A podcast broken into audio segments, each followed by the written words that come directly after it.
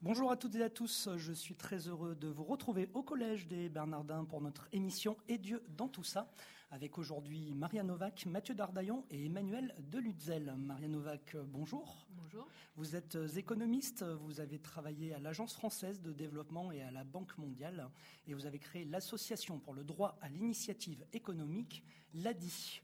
L'ADI euh, qui a accordé depuis 1989 131 712 microcrédits pour permettre à des chômeurs ou des travailleurs pauvres de créer leurs entreprises. Votre dernier livre s'intitule L'espoir économique de la microfinance à l'entrepreneur social, les ferments d'un monde nouveau, et c'est aux éditions Lattès. Mathieu Dardaillon, bonjour. Bonjour. Vous êtes diplômé de l'École supérieure de commerce de Paris, le SCP Europe, et alors que vous n'êtes âgé que de 25 ans, euh, vous êtes à l'initiative d'une entreprise solidaire, Ticket for Change, dont l'objectif est d'inciter les jeunes à se, lancer dans l'entrepreneuriat social et dans l'intrapreneuriat social. Avec Jonas Guyot, vous êtes l'auteur du livre À la rencontre des entrepreneurs qui changent le monde et c'est édité chez Rue de l'Échiquier. Emmanuel de Lutzel, bonjour. Bonjour. Vous êtes vice-président social business de BNP Paribas. Alors, social business, on peut le traduire par entreprise sociale? Et vous êtes le créateur de l'activité microfinance internationale. Et vous êtes le seul avec une cravate. Euh, aujourd'hui, c'est ce que dit Mathieu Dardaillon dans son livre. Désolé, je suis venu en bleu de travail. Pour ceux qui liront le livre ou qui l'ont lu de Mathieu Dardaillon, euh, au chapitre qui vous est consacré, ils verront pourquoi je, souligne, euh, je souligne ça. Alors, ça fait des années hein, que l'on parle de crise économique et pourtant, l'organisation Oxfam euh, affirme euh, qu'en 2016, 80 personnes les plus riches de la planète détiendront à elles seules autant que 3,5 milliards d'individus réunis. Quand j'ai vu ça, euh, Marie Novak, vous me regardez, ça m'a laissé songeur. Vous pensez que c'est qu'on en prend le chemin ou que c'est finalement assez hypothétique ce qui est dit par l'organisation Oxfam que 80 personnes les plus riches de la planète détiendront à elles seules autant que 3,5 milliards d'individus réunis? Pense que c'est tout à fait plausible. Le, système est, monté de, de, cette façon. Euh, en même temps, euh, j'espère que euh, les uns et les autres, nous, unirons nos efforts pour essayer de développer au contraire ceux qui sont à, la base de la pyramide. Mais, mais c'est plausible pour vous Oui. Et ça, ça prouve véritablement qu'il y, y, a un système économique dégénéré? Euh, oui, quelque part, je pense qu'il est effectivement dégénéré. Mais euh, si vous regardez, par exemple, le livre de, Piketty, c'est bien qu'il ce qu'il démontre. Hein, mmh. C'est que euh, la, richesse s'accumule là où il commence à, y en avoir. Et c'est pas les pauvres qui mettent de l'argent de, de, côté et qui le font fructifier vous, Emmanuel de Lutzel, je, vous vois, ça vous laisse euh, euh, songeur, euh, ces, chiffres ça, me laisse songeur, mais en même temps, ça fait partie des, réalités de l'économie. Donc, 2016, c'est pas loin. Hein. Pardon? 2016, c'est pas loin. Oui, c'est pas loin du tout, non et euh, je ne vais pas vous demander euh, si vous trouvez ça euh, normal, mais vous pensez comme Maria Novak que véritablement c'est crédible comme C'est crédible. Je ne trouve pas ça normal. Non, je me doute sur ça que je. l'économie. Oui. Mathieu Darnaillon C'est peut-être pour ça que ça vous, ça vous motive, on en reparlera après, mais ces chiffres, ils... Bah, ces chiffres, ils montrent que le système tel qu'il est actuel, par certains côtés, il est aberrant. Mmh. Et du coup, euh, à chacun de se poser la question de comment il peut, à son échelle, essayer de contribuer à, essayer de changer les choses là où il est. Mmh. Oui, ça, on va, on, va, on va en parler, on va je, je, trouve que ça conforte euh, en fait euh, les actions qu'on essaie de mettre en place, de voir que le monde, par certains côtés, est aberrant et qu'en changeant le système économique, on peut essayer de rétablir plus d'égalité. On va en parler de si on peut et comment on peut changer le, système économique. Et moi, ce que je me disais en, lisant euh, cette, ces, fameux chiffres qui étaient donnés, je, lisais dans votre livre, euh, Maria Novak, que j'ai cité en, introduction, vous dites ce qui est extraordinaire, c'est que l'injustice fondamentale qu'on connaît actuellement n'est pas donné lieu à une révolte. Oui, c'est ce qu'on on peut penser. En même temps, vous savez, les, gens qui sont en difficulté, les gens pauvres, sont tellement hein, écrasés par cette situation euh, et tellement impuissants euh, face aux, riches que je, le comprends aussi. dans tous les pays, ça toujours été comme ça. Il y a eu les, serfs et les, seigneurs, il y a euh, les, prolétaires et les, patrons. Euh, à l'heure actuelle, il y a euh, des gens qui sont très pauvres en France et qui, bon, quelque part, ne, ne, peuvent s'en sortir parce que ce, ce n'est pas par euh, si vous voulez, ce n'est pas par le don qu'on peut s'en sortir. On peut s'en sortir que par euh, une euh, option économique, par le pouvoir économique qui permet à chacun de, construire son propre destin.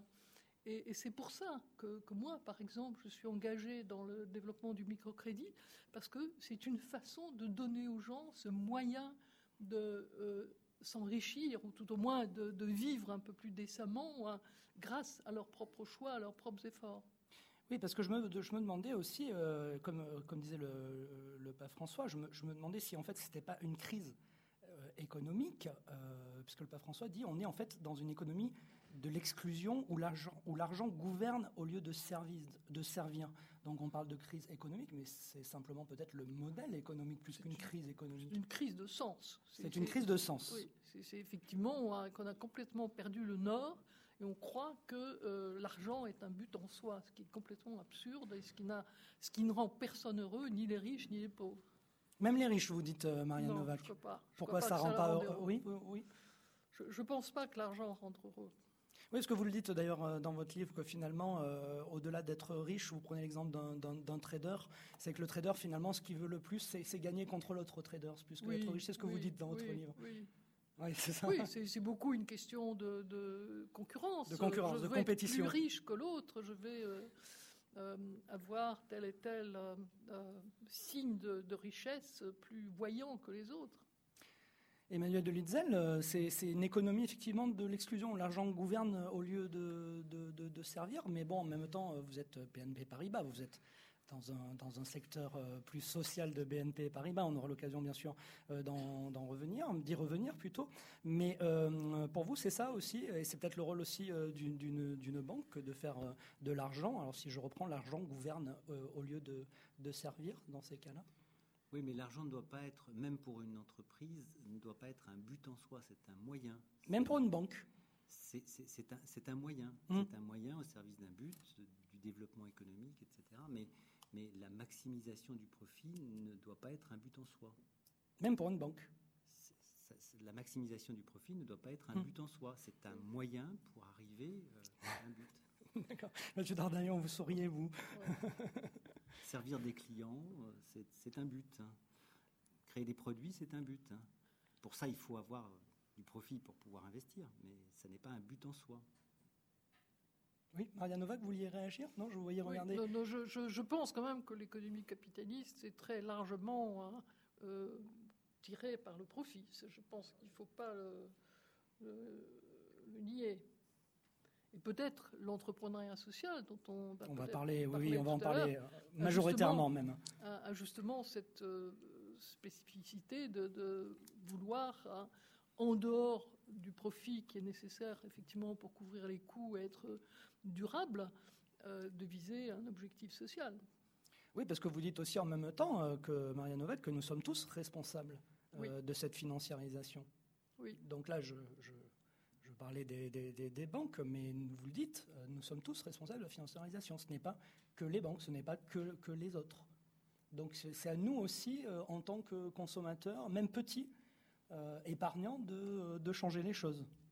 Oui, ce que, je dis, c'est que on ne peut pas à la fois maudire la mondialisation hein, lorsqu'il s'agit de, de, garder des emplois en France, mais acheter des produits chinois parce qu'ils sont les moins chers. Euh, il faut trouver chacun une cohérence dans euh, euh, son comportement qui finalement soutient la direction commune. Mais il faut, il faut, il faut peut-être aussi des règles aussi pour retrouver du sens. Ce que vous disiez vous-même qu'il y, qu'il y a une crise de sens, il faut peut-être aussi des règles. Et ces règles aujourd'hui, elles ne peuvent être qu'au niveau mondial. Et on a l'impression que que ça tarde à venir Peut-être parce que, comme vous le disiez, l'homme a l'habitude d'être asservi et, et d'être sous la domination des seigneurs, comme vous le disiez, mais ça tarde véritablement à venir.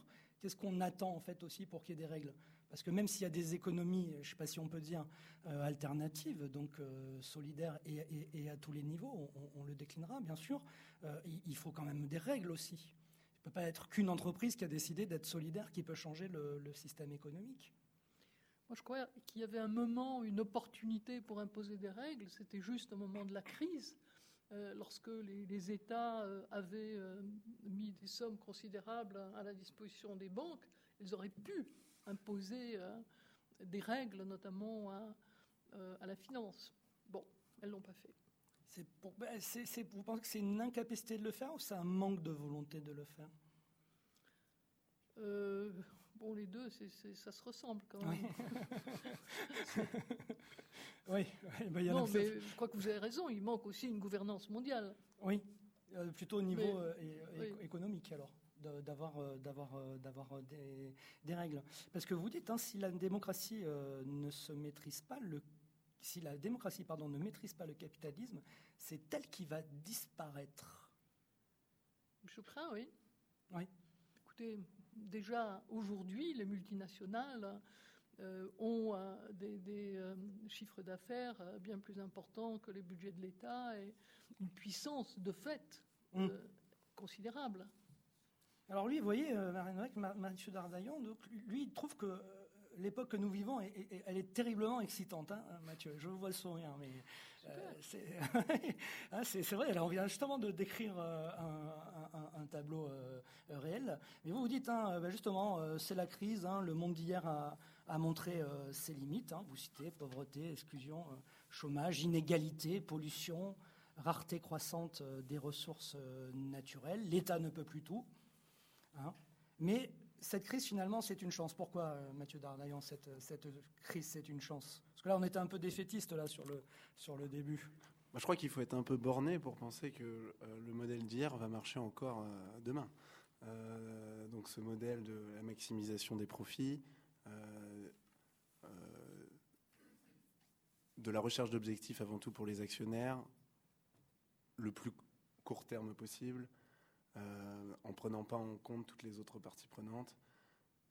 Tout ça est, et, à, dépendre d'objectifs sociaux et environnementaux, de la prise en compte d'objectifs sociaux et environnementaux. Donc la recherche du tout économique, du tout financier. Euh, clairement, on a pris, je crois, conscience, euh, ou alors faut être un peu borné, que c'est le début de la fin de ce paradigme. Parce que ça montre même des limites d'efficacité économique. si même l'objectif premier n'est plus atteint, je ne sais pas pourquoi on cherche encore dans cette direction. Du coup, moi, je trouve ça passionnant de vivre cette époque où, en fait, on est obligé de tout réinventer et, et, on, est obligé de le faire maintenant parce qu'il euh, y a des limites euh, euh, sociales, il y a des mouvements sociaux qui peuvent émerger et qui peuvent aller soit dans la bonne direction, soit dans la très mauvaise. Mmh. Et donc, il faut orienter dans la bonne direction. Et puis, il y, a, les limites de la planète qui nous, qui nous rappellent à, à, chaque fois cette urgence. et donc, je trouve ça excitant parce qu'aujourd'hui, je crois qu'on a les outils plus que jamais. de plus en plus, le pouvoir euh, il, est, il peut être euh, pris en charge, on dirait, euh, il peut être incarné par les citoyens, par les individus, et de moins en moins, il sera porté par les hommes politiques ou un homme seul. De plus en plus, on voit des initiatives citoyennes, des initiatives qui, se lèvent d'en bas, qui émergent, qui se multiplient, qui se diffusent, et ça, je trouve ça hyper excitant, notamment avec pouvoir, le pouvoir d'Internet mais pas que. Mmh. mais on voit qu'il y, a des choses extraordinaires qui peuvent arriver. Et vous, c'est véritablement euh, cette crise économique, ce, dont on, parlait, qui vous a donné envie de penser euh, différemment euh, l'entreprise, Mathieu Darnaillon? Alors moi, je suis né en 1989. Si on regarde toutes les années que j'ai vécues, à chaque fois on nous disait c'est la crise, c'est la crise, c'est la crise. Donc de toute façon, on a vécu que ça, en quelque sorte. Sauf à un moment, c'était pas la crise, mais c'était une bulle Internet. Oui, 2001. De toute façon, c'était la crise. Bon, de fait, euh, moi j'ai toujours eu envie de chercher des alternatives. Euh, moi j'ai vécu personnellement quelque chose de très fort. J'étais en école de commerce. Hein euh, Donc j'ai envie de faire du commerce alors, Mathieu, je, vous coupe deux minutes. Il y avait une envie de faire du commerce à la base. Pas l'envie. Hum. La... la nécessité Alors, à la fois le sentiment et l'intuition que c'est par l'économie qu'on change les choses. Hum. Et donc, cette intuition que c'est peut-être par l'entreprise qu'on peut changer les choses. Et puis aussi, cette facilité de parcours qui, bah, quand on réussit pas mal, je dirais, au lycée, bah, on nous envoie en, en, prépa et puis ensuite on rentre dans une école de commerce. Enfin, moi, j'ai fait une voie économique et sociale, donc du coup, c'était la voie vers laquelle on m'a orienté. Vous n'avez pas choisi, quoi C'est ça que vous êtes en train de me dire Je l'ai à moitié choisi mmh. et aujourd'hui, je crois que j'ai pris la bonne. Euh, je, ne regrette pas du tout cette euh, décision. Mmh. Mais parce que vous avez donné un autre angle au commerce. Je, vous laisse poursuivre. Non, mais c'est exact. Parce que j'ai su euh, hacker cette formation pour mmh. m'en servir. Hacker, d'accord. Le, plus, pour qu'elle me serve le plus que ce soit le plus intéressant pour moi. mais donc, moi, j'étais en deuxième année d'école de, commerce à Londres. On était en 2009-2010, au, cœur de la crise financière. Euh, donc euh, tout le monde euh, cherchait un stage en fait en, milieu de la deuxième année. Et puis bah, tous mes copains de promo, et c'est pas un jugement, hein, mais se dirigeaient dans les grandes banques pour aller y faire un, stage. pourquoi? Bah, Par facilité d'une part parce que ces banques cherchaient ces étudiants, et puis par envie de prestige. Ah bah, il fallait, c'était le parcours, la voie royale. on faisait ça, c'était, on gagnait très bien sa vie, même en stage, on gagnait des milliers de de euh, euh, juste en tant que stagiaire parce que c'était très prestigieux, etc. Mais sans se poser la question de, de, euh, de l'impact de ce qu'on pouvait faire. Alors moi, j'ai pas du tout eu envie de suivre cette voie et, je trouvais ça complètement aberrant que les entre guillemets les, les gens qui avaient du potentiel, même s'il y a plein de potentiel, en tout cas ce type de potentiel d'avoir qu'on fait des, des, des, études, des grandes écoles, qui puissent aller sans se poser la question dans des euh, environnements où ils vont pas questionner l'impact de leur action. Je trouvais ça aberrant. Et le, contenu des cours, le contenu, c'était euh, donc euh, premier cours de l'année. Hein, le but d'une entreprise, c'est de maximiser la valeur pour les actionnaires à court terme. Mmh. Ça, c'est le cours. Hein. Et on ne pouvait pas questionner ça, puisque c'était de fait, de base. Mmh. Voilà. Et donc, à partir de ce moment-là, hein. c'est dogmatique. Et à mmh. partir de ce moment-là, j'ai eu envie de chercher des alternatives. Mais avec l'entreprise. Je vous voyais réagir, euh, Emmanuel Delunzel, quand il a dit que l'économie euh, pouvait changer euh, le monde. Je ne sais plus si c'est l'économie ou l'entreprise, Mathieu Darnayon, vous disiez. Les deux, c'est assez Vous voyez réagir, Emmanuel Delunzel Oui, parce que les entreprises, comme on le disait tout à l'heure, ont une très grande puissance, et donc cette puissance peut être mise au service de plus d'injustice, ou peut être mise au service, au contraire, de plus de justice et plus de développement. Le, le, pouvoir, il est clairement beaucoup plus aujourd'hui du côté de l'économie que du côté de la politique. Sauf si, comme on le disait tout à l'heure avec Marianne Novak, s'il y avait eu des règles au niveau mondial pour réguler euh, euh, la dégénérescence du modèle économique. Mais pour cela, il faut qu'il y ait une forte volonté, comme on a pu connaître dans l'immédiat après-guerre. Mhm. Et cette volonté euh, commune, aujourd'hui, n'existe plus. Et la mondialisation, c'est plutôt une, une, chance ou une malchance Puisque vous avez la main, Emmanuel de Lutzel? Parce qu'il parlait de, des moyens Internet, c'est aussi la mondialisation. Internet, puis je laisserai la, la parole aussi à Maria Novak. C'est une question euh, à la Sciences Po. Enfin, Maria a fait Sciences Po avant moi. Euh, première partie, euh, c'est une chance. Deuxième partie, il y a des limites. Néanmoins, l'avenir tranchera. non, enfin, ce qui est fascinant. C'était là votre réponse, ça, l'avenir tranchera. Il y avait trois parties. Quand même. Il, y trois parties, oui, il peut y hein. avoir trois parties aussi, mais c'est pour les étudiants les plus avancés. dont vous faisiez partie, je pense. non, enfin, moi, je suis fasciné. De, de, voir combien, d'une part, la technologie est en train de changer le monde, en particulier Internet, euh, et deuxième chose, c'est euh, les aspirations des citoyens à la base. Euh, beaucoup de jeunes aujourd'hui, Mathieu en est un parfait exemple, beaucoup de jeunes ne veulent pas vivre dans ce monde dans lequel nous avons vécu, et non seulement ils le disent, mais ils agissent en conséquence. le, fait que, par exemple, dans, le MOOC qu'a lancé Mathieu, je fais un petit peu de Alors juste le MOOC, parce que tout le monde ne connaît pas euh, encore le MOOC. C'est un, c'est un cours en ligne mmh. qui est disponible. Donc, euh, et, ce cours en ligne qu'a monté Mathieu à la suite du premier voyage de Ticket for Change a un écho auprès de 18 euh, 000 personnes. Et je pense que parmi ces 18 000 personnes, il doit y avoir une grande majorité, enfin je me tourne vers Mathieu, euh, de, de, gens qui ont euh, moins de 30 ans parce qu'ils vont trouver dans ce, dans ce MOOC des éléments d'inspiration. Et puis il doit y avoir aussi, euh, j'imagine, pas mal de gens qui ont la crise de la quarantaine ou de la cinquantaine et qui se disent il est peut-être encore temps de faire quelque chose, je vais m'inspirer de, ce qui, de, ce que je peux trouver autour de moi.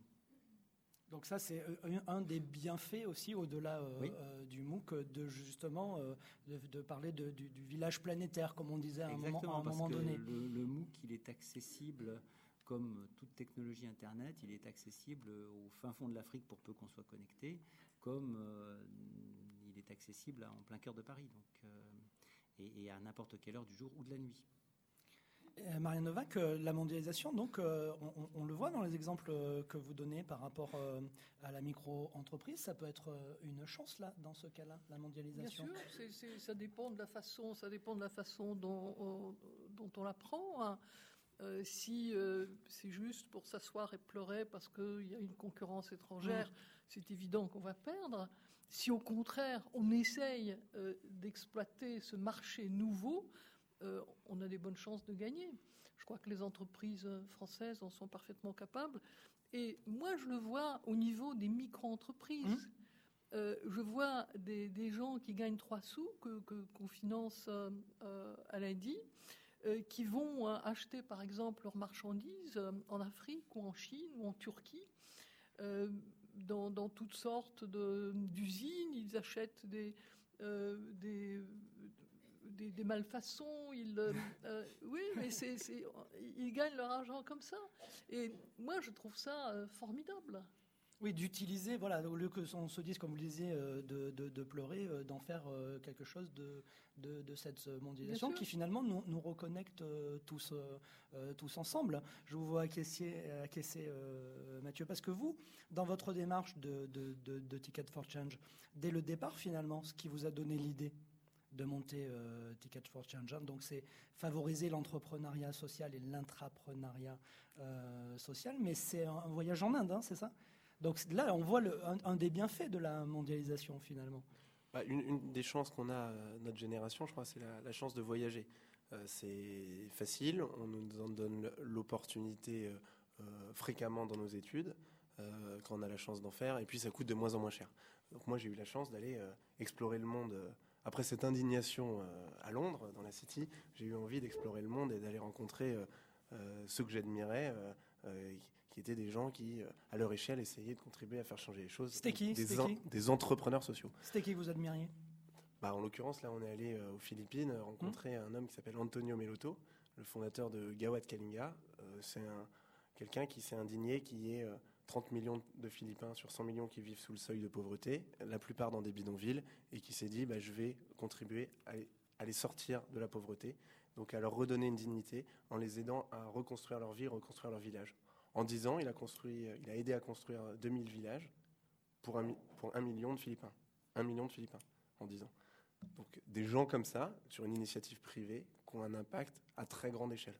Euh, j'aimerais, moi, que des gens comme ça, qui ont un million euh, de bénéficiaires, qui aident à sortir un million de personnes de la pauvreté, j'aimerais que demain, on les définisse comme des millionnaires, mmh. pas ceux qui ont gagné un million d'euros. Mmh. On change un peu les mmh. indicateurs de, réussite. De réussite, oui. Là, vous mettez la réussite, vous, dans, là, justement, là, dans la solidarité alors, de l'entreprise solidaire, bah, le coup. Largement dans, dans l'impact positif. Euh, on met euh, ce qu'on veut euh, derrière, mais le fait d'avoir un impact positif sur les autres, sur soi aussi, parce qu'en aidant les autres, on s'aide soi-même. Je crois qu'on n'est jamais plus heureux que quand on aide les autres. donc voilà, en tout cas remettre le curseur sur les, priorités euh, dans les, je dirais, dans les indicateurs de réussite euh, au niveau de la société. Donc replacer, redonner euh, du sens, puisqu'on parlait de, crise de sens. Je ne sais pas si vous vouliez ajouter quelque chose, Emmanuel. Donc une des solutions, puisque on, en a parlé au départ, mais j'avais dit qu'on on, y reviendrait. Donc une des solutions par rapport à ce tableau un peu noir dont nous avions parlé d'un point de vue économique, euh, l'espoir économique, pour reprendre votre titre, euh, Maria Novak, euh, c'est l'entreprise solidaire, la finance solidaire, la micro-entreprise, le microcrédit, je ne sais pas si j'en ai oublié, ça, passerait par tous ces, ces outils? Oui, ça ne suffit pas, si vous voulez. Je, je ne prétends pas que le microcrédit non, mais j'ai parlé de l'entreprise solidaire aussi, de la finance solidaire.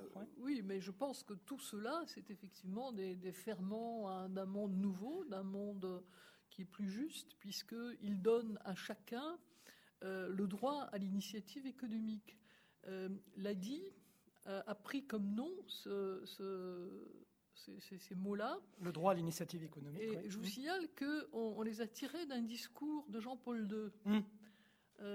Puisque lui était très sensible à ce manque de droit à l'initiative économique dans les pays communistes. Oui.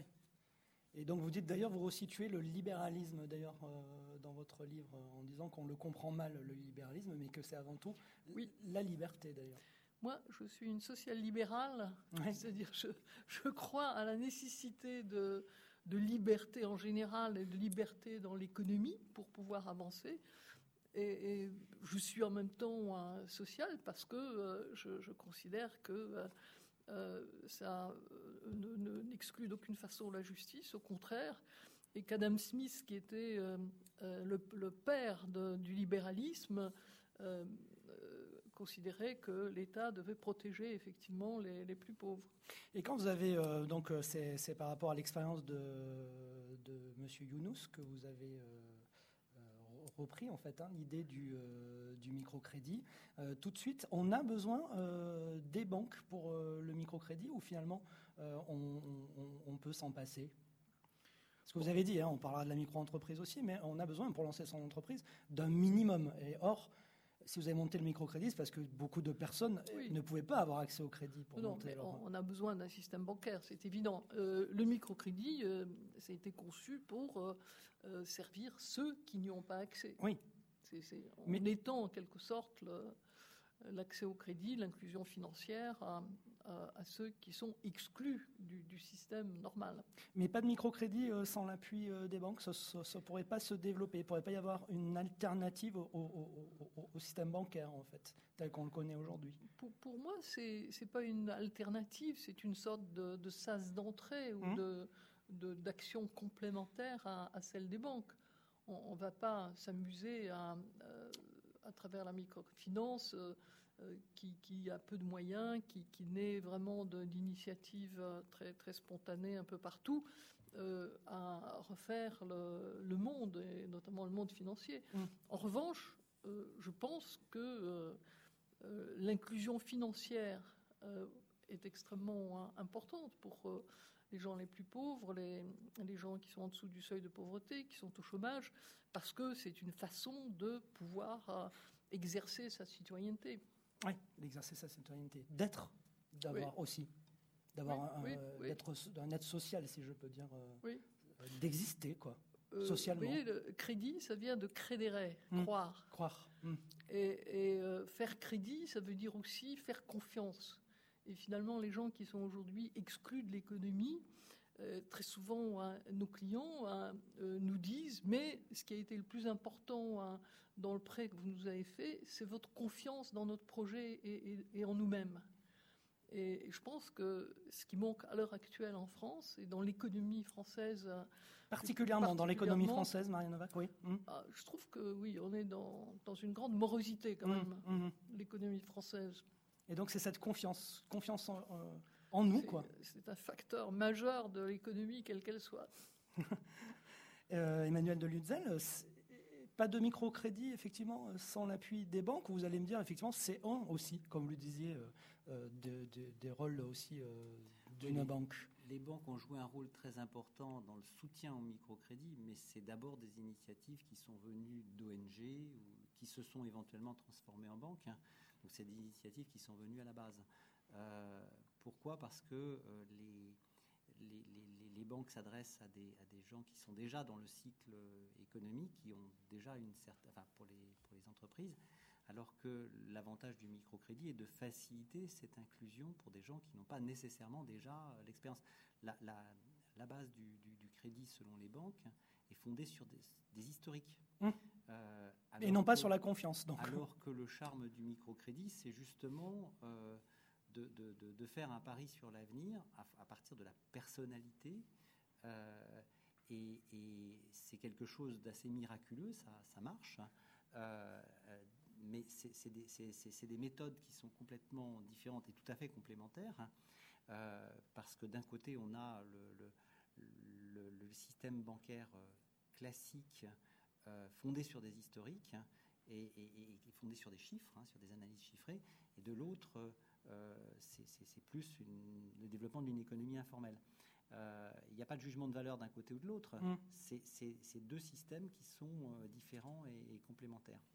Oui, il faut, il faut peut-être ajouter quand même qu'il y a un siècle ou deux, les banques fonctionnaient à peu près comme le microcrédit aujourd'hui, euh, leurs euh, interventions sur la confiance, sur l'étude du cas personnel, sur la connaissance mm. de, du euh, client, ce qui effectivement aujourd'hui n'existe pas. C'est du scoring, scoring, scoring. Quand vous dites du scoring, c'est ce que rappelait Emmanuel. Des, des, données chiffrées. Mais donc, il ne laisse pas la chance à, à, quelqu'un d'entreprendre, d'avoir une bonne idée et d'être suivi. Alors, si on n'est que sur l'historique. Il faut différencier entre le capital risqueur. Et euh, la banque. Le, rôle d'un capital risqueur, c'est de prendre un risque sur quelqu'un à partir de sa personnalité, hein, en particulier pour des, pour des startups, hein, alors que la banque, euh, son, rôle est plus dans, le développement de quelque chose qui existe déjà. Donc ça se situe à différentes étapes. Mais les banques ne peuvent pas jouer les, les, deux rôles. Si, elles jouent les deux, les, deux rôles, bien souvent. Euh, les banques ne sont pas des capital risqueurs. D'accord. Elles ne devraient pas l'être c'est pas, les, pas les mêmes rôles, c'est pas les mêmes qualités humaines également, euh, la même formation, les mêmes parcours. Euh, donc, euh... Maria Novak. Ouais,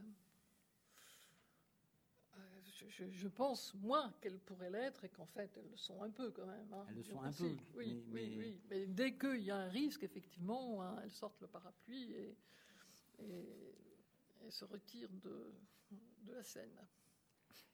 Parce que euh, vous, euh, Emmanuel Delunzel, euh, BNP Paribas, développe la, microfinance, donc le, microcrédit aussi On développe le financement d'institutions de microfinance. D'accord. On ne fait pas de la microfinance en direct. Hein.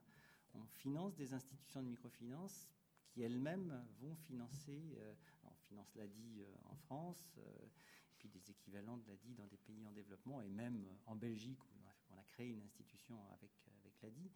Euh, mais, mais c'était au départ hein, une réflexion qu'on a eue. Est-ce qu'il vaut mieux euh, faire soi-même ou est-ce qu'il vaut mieux aider ceux qui savent mmh. euh, et qui ont cette expertise d'analyse justement de, de, de, de l'environnement social et économique? Et on est arrivé à la conclusion, enfin je me rappelle d'une, quand j'étais venu voir Maria Novak au début du début de notre projet de microfinance, et j'avais les, deux projets, parce qu'au début, on ne savait pas trop si on voulait faire l'un et l'autre. Et, euh, on a développé une intime conviction qu'il valait mieux renforcer ceux qui avaient cette expertise plutôt que de faire nous-mêmes quelque chose euh, où, on n'aurait probablement pas été aussi bon, quels que soient les énormes moyens dont on peut théoriquement disposer. C'est pas une crainte de ne pas être remboursé euh, par, par les personnes qui font appel au microcrédit? C'est d'abord une question d'expertise. Hum, d'accord. Parce que Maria Novak, vous dites qu'au contraire, euh, les, personnes qui ont fait appel au microcrédit, en grande majorité, euh, sont des personnes qui remboursent. Oui, et qui remboursent parce que, euh, quelque part, on, lie un, un, lien personnel avec eux. et c'est très difficile, si vous voulez, de monter ce, lien personnel dans le cadre d'une grande institution hein, telle que sont les, banques actuelles, alors que chez nous, c'est quelque chose de, une proximité. De, basique, oui, tout à fait. Avec une, un accompagnement aussi hein, de la dit dans le montage du projet, pas simplement financier. C'est pour ça que Emmanuel de Lutzel, finalement, laissons faire aussi ceux qui savent, euh, qui savent faire. Je pense qu'il faut, oui, pardon Maria, euh, il faut voir aussi que dans le modèle des institutions de microfinance et dans la vôtre en particulier, il y a le rôle joué par les salariés et puis il y a un rôle important joué par les bénévoles euh, qui vont euh, suppléer, qui vont euh, aider justement à accompagner les, projets. alors que dans une banque, eh ben, on ne peut pas dire on va demander à des bénévoles en plus de vous accompagner. Donc, oui, moi, moi, il me semble qu'il y a deux catégories d'emprunteurs. C'est d'un côté, il y a les petites entreprises et euh, là, actuellement, on, s'achemine vers une situation où il y en aura de plus en plus. Euh, il y a euh, une explosion de, de, travailleurs indépendants, de création d'entreprises, aussi bien en France que en Angleterre, en Allemagne. Vous parlez de micro-entreprises, là, Marianne Non, de, je parle de petites entreprises. Oui, de petites, entreprises. et je pense que là, les banques seront amenées à les financer puisqu'il y aura de moins en moins de grandes entreprises, des usines. Hein, à partir du moment où, disons, l'emploi dans l'industrie diminue au bénéfice des services, les services n'ont pas besoin de grandes unités de production. Il y aura des unités de production de plus en plus petites et les banques, d'une façon ou d'une autre, seront obligées de descendre plus bas dans l'échelle des, clients. Mais là où je suis tout à fait d'accord avec Emmanuel, où elles ne descendront pas et elles n'ont pas intérêt à descendre parce que euh, c'est un travail qui exige énormément de temps et énormément d'engagement personnel. Euh, c'est euh, au niveau des, clients hein, qui sont dans des situations difficiles, qui sont au chômage, qui sont aux minima sociaux, qui sont dans les groupes vulnérables, comme on dit. parce que ça, c'est pas seulement prêter, c'est aussi faire de, quelque part de, de, de, la reconstruction de, de vie. Hum. Oui, donc chacun son rôle, finalement, on revient au, au, au savoir-faire. Euh, mais quel est l'intérêt, Emmanuel de Lutzel, euh, pour une banque euh, internationale comme BNP Paribas Il y a un intérêt financier de, développer la microfinance? Il y a d'abord un intérêt de responsabilité sociale. Mhm. C'est la volonté de BNP Paribas, c'est la responsabilité sociale C'est d'abord la responsabilité sociale, parce que si on regarde simplement d'un point de vue économique, c'est un peu le, marteau pilon pour écraser la, mouche, hein. c'est-à-dire que c'est la mise en place d'un écosystème interne qui est euh, compliqué, puisque euh, on a développé euh, pour la microfinance, on, opère dans une quinzaine de pays. Mmh. Donc ça veut dire dans chaque pays d'avoir des gens qui vont être spécialistes de la relation et spécialistes du crédit à ces, institutions de microfinance. Dans le domaine de l'entrepreneuriat social également, d'avoir des gens qui sont des spécialistes dédiés, en, France une cinquantaine de personnes par exemple, avec des, des mécanismes d'analyse, des, politiques de crédit secteur euh, spécifiques. Euh, donc c'est euh, pour des, segments qui sont relativement petits, c'est quelque chose qui, d'un strict point de vue économique, est, comme je le disais, un peu le marteau pilon pour écraser, pour écraser la mouche. Euh, en revanche, en termes de responsabilité sociale, c'est important. Pourquoi? Parce qu'on a des, impacts sociaux euh, par l'intermédiaire des personnes qu'on finance. Hein. Euh, Mathieu tout à l'heure parlait des, millionnaires. Et eh ben, je, réalisais que ce que nous avons depuis huit ans réalisé nous rend collectivement millionnaires chez BNP Paribas, puisqu'on a financé en cumulé plus d'un million et demi de micro-emprunteurs. D'accord, dans ce sens-là, un millionnaire, hein, comme le disait. Euh, au, sens effectivement de, personnes financées. Euh, pourquoi? Parce que euh, un microcrédit en, en Europe, c'est 5000 euros, mais un microcrédit en Inde, c'est 500 euros, et un microcrédit en Afrique, c'est 50 euros. Donc, en, tenant compte du fait qu'encore une fois, nous faisons ça en indirect, hein, nous ne le faisons pas en direct, mais euh, si nous n'avions pas été là, on peut naïvement penser que peut-être ça ne se serait pas passé. Enfin, c'est la question de la fameuse goutte d'eau mmh. euh, dont, parle Mère Teresa. Euh, elle a le mérite d'exister, cette goutte d'eau, et si elle n'était pas là, elle manquerait. Et c'est venu, c'est vous hein, qui avez lancé l'idée de la microfinance, Emmanuel de Lutzel, hein, au sein de BNP Paribas. Oui, donc j'avais en 2006 euh, lancé l'idée, enfin 2005 avait été l'incubation de l'idée euh, euh, puisque c'était l'année internationale du microcrédit et 2006 a été la, véritable mise en œuvre à la suite d'un parcours que Maria Novak connaît bien puisque elle avait été une des premières personnes que j'avais été consultée. Alors je dis souvent j'ai transformé mon hobby en job parce que j'avais commencé comme bénévole de l'ADI, j'avais fondé un petit réseau interne qui s'appelait Jacadi pour euh, J'accompagne les créateurs de l'ADI. On était une petite dizaine de personnes. Et puis à un moment donné, je me suis dit, euh, il y a quelque chose à faire, quelque chose à faire qui, au-delà du bénévolat, concerne l'activité business de la banque, hein, c'est-à-dire de, financer des entreprises, de financer des, institutions de microfinance. Euh, et, donc cette idée très très simple, il y a quelque chose à faire, a mis près de six mois à se réaliser, après avoir vu une quarantaine de personnes en interne tout le monde me disant ah oui c'est une très très bonne idée, il faut que la direction générale euh, décide. Jusqu'au jour où je suis effectivement allé voir la direction générale, c'était en fin mai 2006. Donc combien de temps alors Donc il a fallu près, de, près de six mois entre l'idée qui était janvier 2006 et le passage en comité exécutif qui était le 12 06 06, c'est une mmh. date euh, symbolique, hein. euh, où donc j'ai présenté le sujet au, comité exécutif, ça a été approuvé et à partir de là on a déployé le projet euh, au départ sur trois ou quatre pays et ensuite sur une quinzaine de pays. Six mois c'est pas beaucoup. C'est pas beaucoup. Ah, Marianne d'accord. Elle s'attendait à ma question. Beaucoup, effectivement. Euh, Pour une entreprise de cette taille, finalement. Mais, mais, je pense que c'était aussi le moment opportun parce que l'idée était dans l'air, hein, parce qu'on avait pas mal parlé de microfinance dans la dans l'année précédente, en 2005, hein, euh, puisque c'était l'année internationale du microcrédit. Et, et, la preuve que l'idée était dans l'air, c'est que euh, en octobre 2006, Mohamed Younous a eu le prix Nobel. Donc euh, voilà, il y a une conjonction. Et heureusement que nous avons lancé le sujet euh, quelques mois avant que Younous n'ait le prix mm. Nobel, sinon on nous aurait accusé d'avoir pris le train en marche.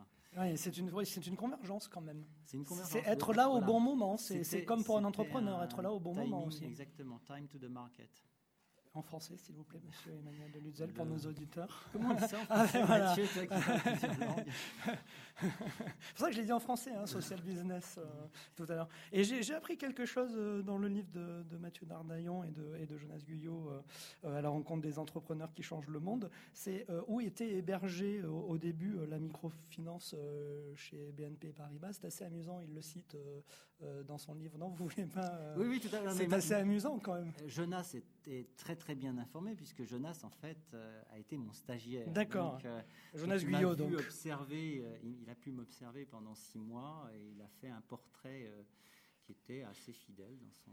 Mais et ce qui est amusant, c'est que en fait, les activités de microfinance sont hébergées. Alors, je ne sais pas si c'est toujours le cas au sein de BNP Paribas, banque privée. Alors, ça a été au départ. Alors, pour, pour les auditeurs, la, la, banque privée en général s'adresse plutôt, on va dire, à des bons clients. Oui, oui. alors ça fait rire Mathieu je ne sais pas comment on le dit. Hein, c'est les très hein. riches. Hein, donc, euh, et je dis souvent, ça a été hébergé chez les très riches pour s'occuper des très pauvres. Mais il y avait derrière ça, il y avait une logique qui était une logique humaine. C'est-à-dire que le, patron de la banque privée de l'époque, euh, François de Biès, euh, que Maria connaît bien également, François de Biès s'intéressait au sujet de, de ce qu'on appelle aujourd'hui l'impact investing, donc l'investissement d'impact, s'intéressait aussi au sujet de la philanthropie était à l'époque le président de la fondation BNP Paribas à côté de ses, activités de banque privée, avait un, intérêt pour ces sujets qui vont euh, bien au-delà de la pure économie, l'engagement sociétal, personnel et, euh, euh, l'engagement pour, pour l'organisation. Et donc, quand il s'est agi de, poser la question, est-ce qu'on va mettre ça plutôt dans la banque de détail internationale, ou bien dans la banque de gros, ou bien dans l'asset management, enfin, dans quel département? Bah, celui qui a fait un pas en avant, euh, ça a été euh, François de Biès. Hein. et, donc, euh, ça nous a permis, en plus, il fallait trouver un endroit pour accrocher le sujet de manière totalement transverse dans la banque, puisqu'on travaillait tout autant avec la Banque de détail internationale sur l'Afrique qu'avec la Banque internationale de gros sur le reste des continents. Mmh. Donc euh, ça a été le premier, effectivement. Alors aujourd'hui, c'est euh, rattaché à la RSE, au département. Donc, euh, Alors RSE, là, vous, êtes dans un jargon, hein, je vais vous obliger. Je, traduis, je Alors pardon, pardon, je suis allé trop vite, pardonnez-moi. La responsabilité de l'entreprise, parce que c'est également totalement transverse. Hein, ça permet de, travailler donc avec toutes les entités du groupe. C'est redonner du sens pour faire appel à, la, à, la, crise de sens. Ce dont vous venez de nous parler, Emmanuel de Lutzel, comment vous avez proposé euh, la microfinance euh, au sein de BNP Paribas. C'est ce qu'on appelle l'intrapreneuriat social C'est ce qu'on appelle de l'intrapreneuriat social, c'est-à-dire quelqu'un qui, à l'intérieur d'un grand groupe, va avoir une initiative, une initiative qui va avoir un, impact social. Donc, euh, il y a des intrapreneurs tout court, hein, des gens mmh. qui ont des initiatives qui sont purement d'ordre économique, hein, qui se comportent comme des entrepreneurs. Et puis il y a des, des intrapreneurs sociaux donc, qui recherchent, qui sont motivés par la maximisation de l'impact social. Et vous, euh, Mathieu Dardaillon, euh, avec Ticket for Change, il y a l'aspect euh, entreprise solidaire, mais il y a aussi l'aspect intrapreneuriat social. pourquoi il y, a ces, deux aspects? Que, fait Ticket for Change par rapport à l'intrapreneuriat social? Parce que finalement, ça doit être une volonté individuelle de salariés d'entreprise Grosse ou petite d'ailleurs, c'est pareil Ou c'est plutôt des grosses entreprises En l'occurrence, pour l'instant, c'est plutôt avec des grandes entreprises. Oui, c'est ce qui me semble hein, dans, votre, dans votre livre. alors, mais Emmanuel, je crois, a plus d'exemples dans des plus petites, dans, dans, son futur livre. moi, en l'occurrence, je connais mieux les exemples dans les grandes entreprises. Oui, alors allez-y, je vous en prie. Alors, du coup, nous, on a des programmes pour susciter des déclics d'intrapreneurs sociaux dans des grands Parce qu'il faut des déclics. Bah, parce Emmanuel que... Deluzel, il, il, a eu son déclic tout seul. mais il, est très fort. non, non, je, je, pense que l'idée de déclic, c'est quelque chose de très important. Euh, je me suis posé la question quand j'ai interviewé la, vingtaine d'intrapreneurs sociaux pour mon livre, euh, quel a été le, déclic pour moi-même également. Et euh, moi, je me rappelle très clairement de la lecture d'un article dans The Economist, hein, qui est une revue britannique, plutôt néolibérale. Euh, c'était en novembre 2005, donc c'était la fin de l'année du microcrédit. C'était un dossier d'une quinzaine, d'une vingtaine de pages qui s'appelait The Hidden Wealth of the Poor, c'est-à-dire, je traduis, euh, c'est la richesse cachée des pauvres. Et c'était toute une analyse du, du marché de la microfinance avec euh, d'une part, bon, à la base de la pyramide, donc les micro-entrepreneurs, les institutions de microfinance, et puis ceux qui vont les financer, c'est-à-dire les banques mondiales, l'Agence française de développement, etc., les euh, fonds spécialisés, et puis quelques banques avaient commencé, euh, en particulier la Citigroup et Deutsche Bank, avaient commencé des initiatives dans ce sens. Et ça a été pour moi le déclic, c'est-à-dire que je me suis dit, mais c'est aussi possible pour BNP Paribas. On est présent dans 80 pays, on doit pouvoir faire ça dans une dizaine de pays. Et, à partir de ce moment-là, l'idée a commencé à tourner dans ma tête. Hein. Euh, il y a quelque chose à faire parce que j'avais le sentiment que euh, ce qui avait été fait par des fonds spécialisés, par des institutions, nous aussi, nous pouvions mettre en place un, modèle économique qui nous permettait d'exercer notre métier de banquier en même temps d'avoir un impact social. Je ne savais pas comment, je ne savais pas que c'était compliqué. Je pense que si j'avais imaginé les obstacles qu'il y avait sur la route, et en particulier le fait que euh, il fallait rencontrer une quarantaine de personnes et les convaincre chacun individuellement du fait que ça faisait du sens pour l'entreprise. Euh, je, ne sais pas si j'aurais commencé, mais euh, parce que c'est pas évident. Parce que c'est pas évident. Et pour une entreprise, c'est pas évident. il y a un préjugé en fait. Aujourd'hui, les entreprises ont beaucoup évolué sur ce genre de sujet, mmh. mais il y, a, il y, a, une dizaine d'années, les entreprises avaient tendance à dire il y a les activités charitables, et ça, c'est du ressort de notre fondation. Et puis, il y a le business vraiment sérieux. Hmm. Hein, et, donc, un petit peu une sorte de schizophrénie. Euh, et, le fait qu'on peut euh, exercer son métier euh, de banquier ou d'industriel et en même temps avoir des impacts sociaux, c'est quelque chose qui n'est apparu que depuis, je dirais, 5 ou 6 ans. Enfin, il y a eu en particulier un article fondateur dans euh, Harvard Business Review euh, d'un des grands papes euh, du, marketing et de, la pensée stratégique, hein, qui s'appelle Michael Porter, qui, je crois que c'était en 2009, hein, qui, a justement montré que la, responsabilité sociale de l'entreprise, ça s'exerçait surtout par l'intermédiaire du business. Et évidemment, la fondation, c'est quelque chose qui, est important. il y a des choses que seules les fondations d'entreprise peuvent faire, mais, mais, mais la première, euh, le premier impact, c'est via les activités de business. Euh, merci Emmanuel Deluzel. Mathieu Dardaillon, alors le, le, déclic, alors en, quoi vous pouvez agir pour, donner du, pour, euh, pour déclencher un déclic? On voit bien que c'est... il y a plein de raisons de ne pas se lancer en tant qu'entrepreneur ou intrapreneur social. C'est compliqué, les gens vont dire ça va pas marcher, il va falloir investir sans savoir les résultats. Euh, que ça va donner, parce que c'est quand même, on est dans l'innovation qui concilie impact social, efficacité économique, on ne sait pas ce que ça va donner. Mm. Donc il y a toutes les raisons que les gens autour de soi n'y croient pas. Bref, il faut euh, euh, Une histoire de croyance là-dedans. Bah, il faut euh, d'abord. de confiance et là de croyance. Il faut casser des codes, il faut, mm. enfin, il faut casser des préjugés comme quoi c'est impossible. Mm. Ensuite, il faut miser sur des individus en, leur disant que eux sont capables. et ensuite, il faut les aider à passer à l'action. Du coup, nous, ce qu'on a fait avec Ticket for Change, avec des experts en leadership, en transformation, on a conçu une pédagogie pour passer de l'envie à l'action. Euh, comment Donc le déclic doit quand même partir d'une envie. Ouais, on va pas chercher des gens qui n'ont pas envie. On hmm. va chercher des gens. C'est difficile de donner envie.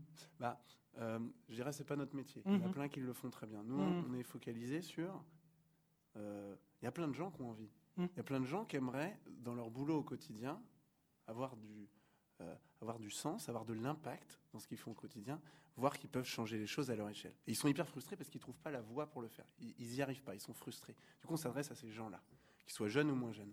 Et ensuite, on a toute une pédagogie avec trois grandes phases. Une phase d'inspiration, puis une phase d'introspection et ensuite une phase de passage à l'action. Dans la phase d'inspiration, on va montrer des témoins inspirants, des gens qui ont déjà fait ce parcours. Un, Emmanuel euh, de Lutzel, il peut inspirer d'autres intrapreneurs sociaux en leur disant c'est possible, moi je l'ai fait. Ça n'a pas été facile, mais je l'ai fait, ça valait le coup. C'est quand même un million, euh, virgule euh, un million et demi de personnes après quelques années. Ça vaut le coup. Allez-y. Donc c'est des gens inspirants. Montrer que c'est possible. Euh, la deuxième phase, c'est une phase d'introspection, c'est aider les gens à s'aligner entre leurs talents, leurs passions, leurs euh, valeurs, et voir qu'est-ce que eux individuellement vont pouvoir faire euh, pour changer les choses, que ce soit par la création d'une entreprise sociale ou par essayer de changer les lignes au sein d'un grand groupe. mais en tout cas, quelle, quelle va être ma place, moi? Qu'est-ce que je vais faire? Quelle va être ma, ma contribution? Et enfin, une phase de passage à l'action où bah là, je dirais c'est le plus important, mais il faut avoir fait les deux autres avant, les deux autres phases pour que ça ait de l'impact. C'est eh ben, à partir des problèmes qui m'indignent dans le monde, quelles solutions je vais pouvoir inventer pour y répondre, et puis quel modèle économique je vais pouvoir mettre en place pour, pour pouvoir le faire pendant plusieurs années et que ça ait un impact euh, pérenne et exponentiel. Euh, et donc là, c'est on aide à prototyper des solutions et puis à les mettre en place. Et vous, avez un, exemple euh, rapidement de ce qui s'est déclenché et dans quelle entreprise? Alors du coup, pour l'instant, euh, ce qu'on a fait, on a inventé un programme pilote, un, mhm. Tour de France, euh, qu'on a lancé l'été dernier entre, pendant 12 jours en, août et septembre 2014. Il y a 50 jeunes de tous milieux sociaux qui ont participé à ce voyage initiatique. À la sortie, pour donner un, une idée. On a un jeune qui s'appelle Chris, euh, Chris Delpierre. Il a lancé un, projet qui s'appelle 3D. Le but, c'est de, comme il dit, redonner la vue aux aveugles. Mm. Alors comment? Ah ben, Par l'impression 3D, c'est permettre à des aveugles de se représenter l'environnement qui les entoure, de se représenter soit des œuvres d'art pour leur donner accès à la culture, soit euh, euh, à, la mobilité en leur imprimant des plans de rues ou de bâtiments en trois dimensions. donc par de la technologie, mais euh, au service, je dirais, de l'intérêt général. C'est un exemple. Bien, très bon, très, bon exemple. Et euh, puisque vous avez euh, la parole, Mathieu Dardaillon, donc on parlait de l'intrapreneuriat social, mais il y a aussi l'entreprise solidaire. Alors là, par contre, là, pardon, c'était un, exemple d'entrepreneur. D'entreprise solidaire. Là, c'est un entrepreneur. Il a, il a, il a 24 ans, Chris, et il, a, lancé créé, son, voilà, donc il a lancé son entreprise sociale. D'accord. À partir de maintenant, on lance plusieurs programmes à destination des intrapreneurs sociaux. Là, j'ai pas de success story euh, de, ce qu'on a fait puisque c'est quelque chose qu'on lance cette année. Que vous lancez, d'accord. Avec euh, l'idée de, dire l'entrepreneuriat social et l'intrapreneuriat social, c'est assez proche en termes de de philosophie, on de philosophie, de modalité d'action. on a commencé avec des jeunes et en fait, ça résonne énormément chez des entre guillemets moins jeunes, mhm. des gens qui sont déjà en activité. Et on se dit que là, il y a un levier énorme aussi de changer les entreprises de l'intérieur.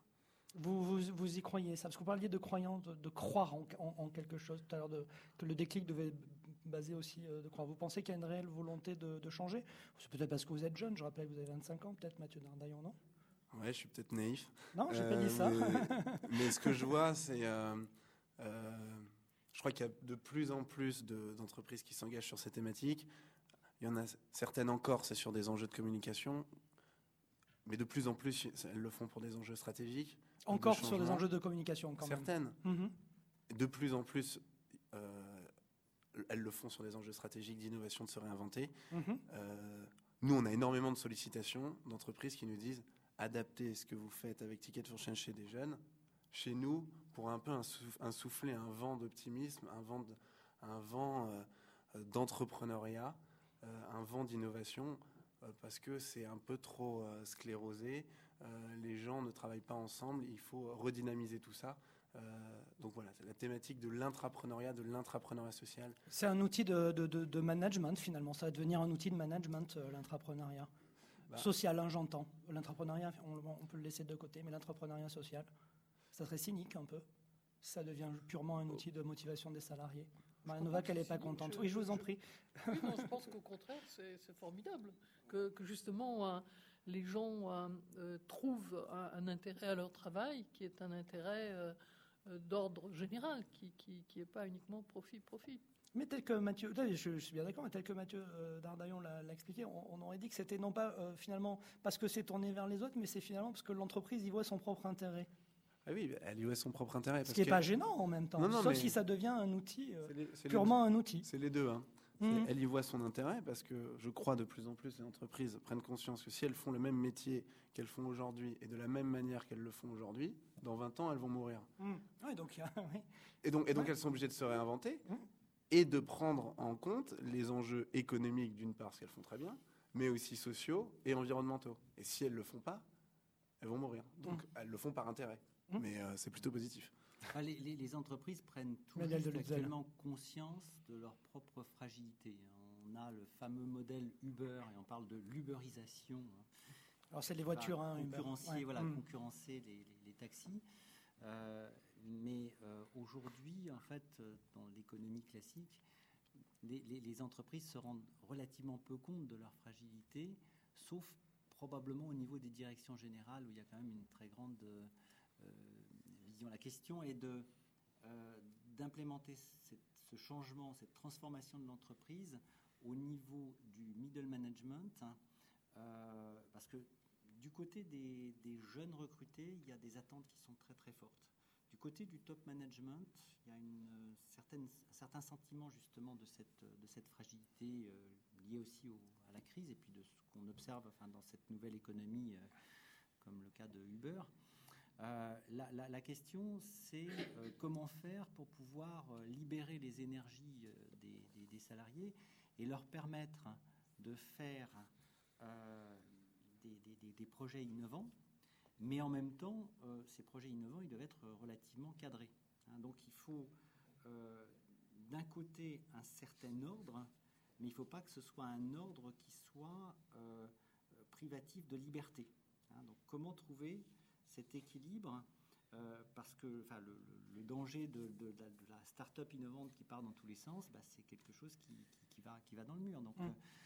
et, les, les, entreprises traditionnelles, elles ont quand même, euh, euh, quand on regarde la, croissance de l'économie dans les 50 dernières années, c'est un modèle qui a plutôt bien marché jusque dans les années 2000.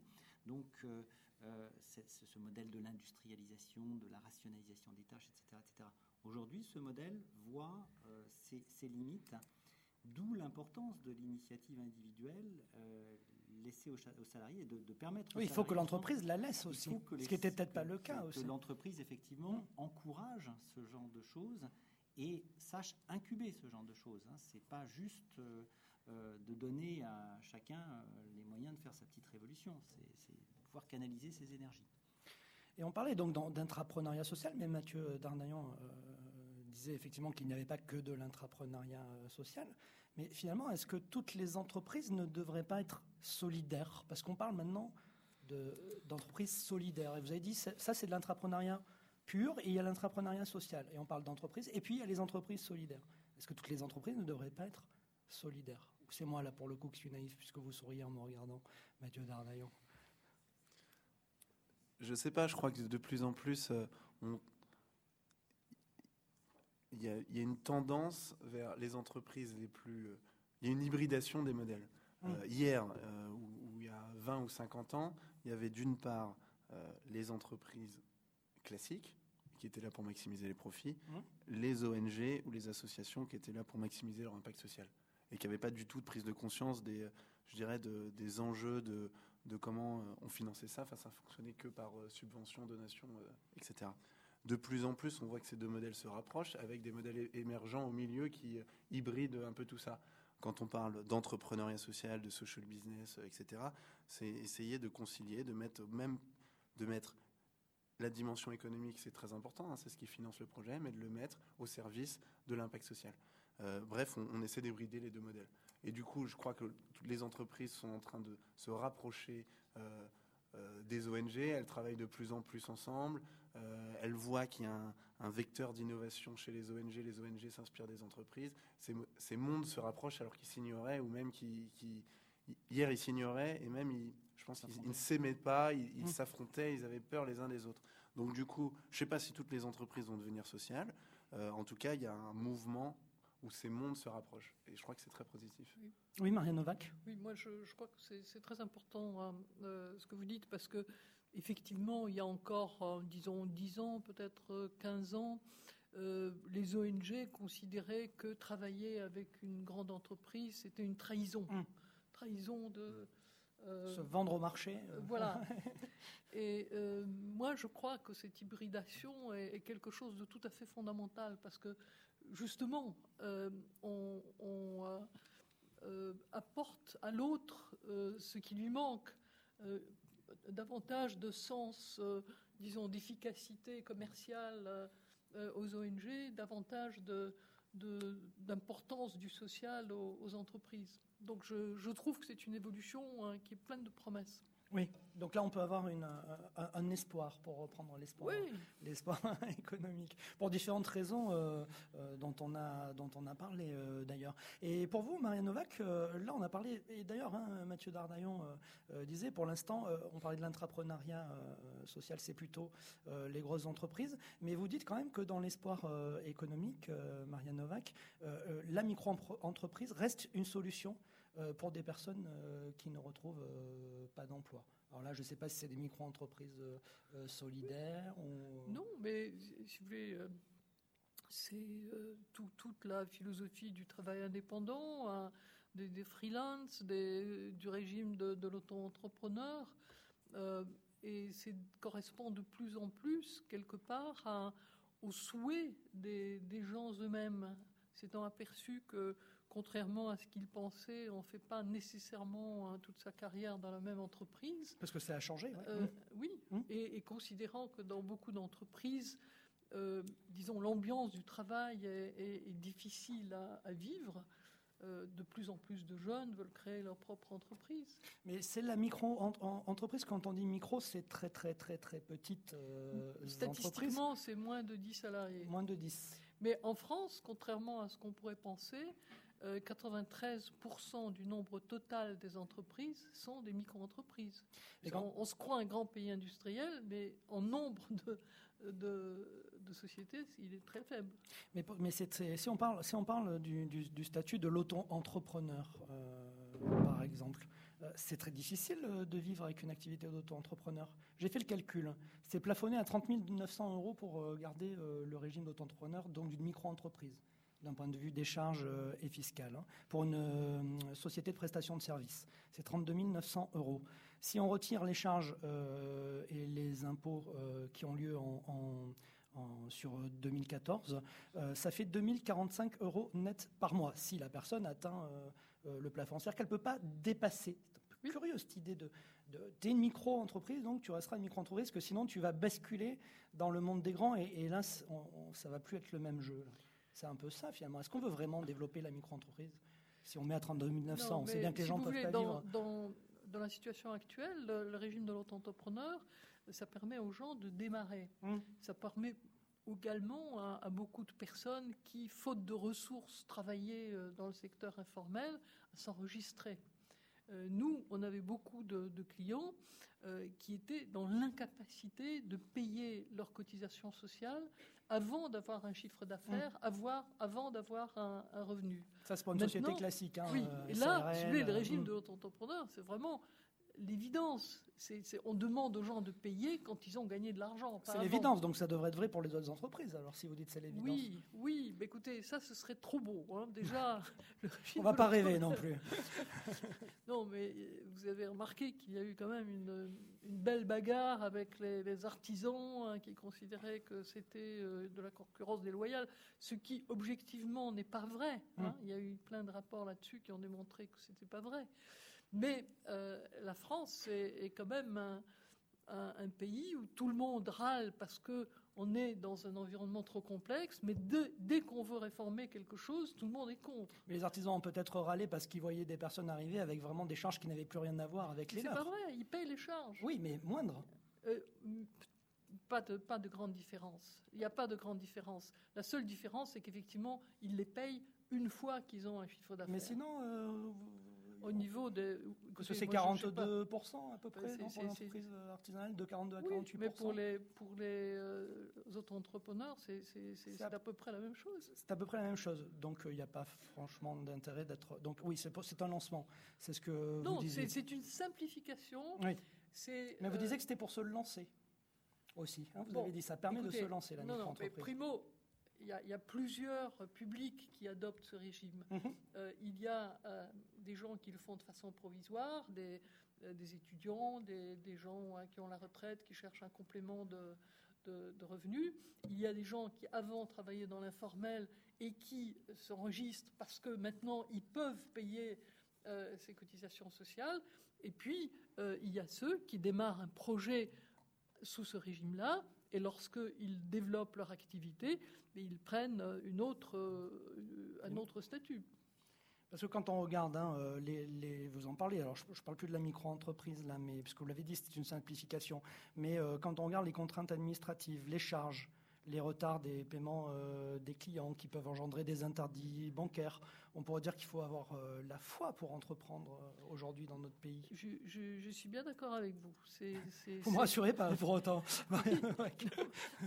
je, pense, et, vous savez que ce régime d'entrepreneur en trois ans a permis à plus d'un million de personnes de s'enregistrer. Et aujourd'hui, la moitié des créateurs d'entreprises démarrent comme auto-entrepreneurs. Et euh, un tiers des créateurs d'entreprises viennent du chômage. C'est quand même des chiffres qui, euh, qui sonnent euh, très fort. Hein. Et moi, je pense qu'il y a dans ce pays beaucoup d'esprit d'entreprise, beaucoup de capacité de créer et, de capacité de, de développer des, des activités créatrices de richesse qu'on n'utilise pas suffisamment le régime de l'entrepreneur, c'était une façon de, d'ouvrir un petit peu euh, ce, ce, potentiel qui était un peu oublié. Et de baisser les charges, ça ne serait pas une incitation? Oui, ce serait certainement Parce une incitation. ça ne se fait pas, donc euh, on peut penser que c'est peut-être pas une incitation. Mais je suis, c'est un mauvais calcul peut-être. Vous voyez, c'est, ça qui est le problème aussi en France, c'est que tout le monde voudrait baisser les charges, mais garder le système social. Et, ça, on ne va pas y arriver quand hmm. même. Hein c'est juste ça qui fait qu'on a, on a des charges. Sauf si on a un problème, si on demande à une minorité euh, de payer euh, un État-providence pour une majorité. Bon, on n'est pas encore, c'est pas encore la majorité qui. Enfin, ça dépend ce que vous appelez l'État-providence. Euh, oui. Non, mais... vous dites qu'il est de moins en moins État-providence. moi, je pense que de fait, c'est un État-providence qui va effectivement restreindre ses prestations parce qu'il n'en aura pas les moyens j'en suis désolé, mais je crains que ce soit cela, euh, à commencer par la retraite. Mmh. C'est mathématiquement, il est impossible de, continuer, mais euh, qu'il est euh, important de, préserver ce qu'on peut préserver, tout en faisant des politiques d'emploi actives. Ce qui est terrible dans ce pays, c'est ce qu'on appelle la dépense passive pour l'emploi. Mmh.